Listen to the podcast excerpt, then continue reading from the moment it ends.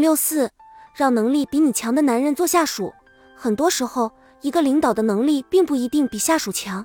男人是这样，女人也是这样。这个时候，你就要学会运用管理技巧，让那些能力比你强的男人心甘情愿为你办事。就这一点来说，还应该向男人们学几招。汉高祖刘邦平定天下之后，在洛阳的庆功宴上就曾说过这样的话：“夫运筹帷幄之中，决胜千里之外，无不如子房；镇国家，抚百姓，给馈饷，不绝粮道，无不如萧何；连百万之军，战必胜，攻必取，无不如韩信。此三者，皆大节也。吾能用之，此所以取天下也。”由此可见。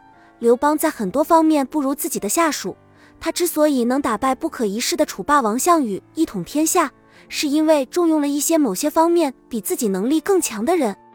事实上，任何人都不可能是全才，在所有领域都强于下属，关键是要会用这些能力超强的下属，让他们为你服务。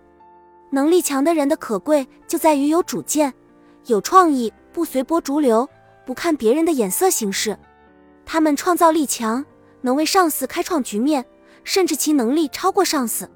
即使创新开拓，就难免与传统权威不一致，甚至也可能与上司合不来。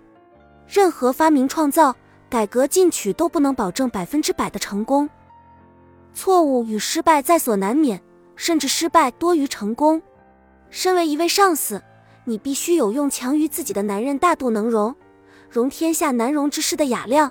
这样才能成常人难成之举。另外，我们还必须以欣赏的心态来看待有能力的人，要平和积极的对待表现出色的下属，不要有嫉妒心理。如果有嫉妒心理，就会有许多过激的行为和语言产生，这大大影响到上司自身的形象和声誉。以欣赏的心态来看待下属，这样不仅下属会有自豪感和荣耀感，而且会积极的把能力发挥出来。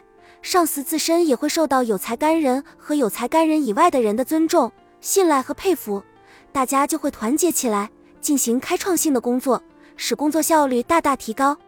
对待有能力的男下属，你要把握好三点：一用、二管、三养。一要用，给他们挑战性的工作，千方百计的调动他们的积极性，让他们出色的完成工作，让他们的能力得到发挥。让他们的才华得到施展，给他们以舞台满足感，只有这样才能留住他们，不然他们尽早会选择离去。二要管，能力强的男人毛病多，恃才傲物，有时甚至爱自作主张，因此必须要管，要有制度约束，要多与他们进行思想沟通交流，力争达成共识和共鸣，目的在于让他们与你相互了解。防止因相互不了解而产生误会和用人不当，出现麻烦和损失。三要养，如果能人是鱼，组织就是水，而这个组织就是由每一位成员组成，也包括能人自己。因此，除了要引导能人少说多做，做出成绩外，还要善意地、有技巧地帮他们改掉毛病，同时要教导组织成员解放思想、更新观念，使组织形成团结合作。积极进取的健康氛围，这样一来，再引导他们和组织成员融合在一起。因此，如果你真心希望你的下属能够各尽其才、各尽其能，为你的事业而奋斗，就必须敢于启用他们，让他们的才华铸就企业的辉煌。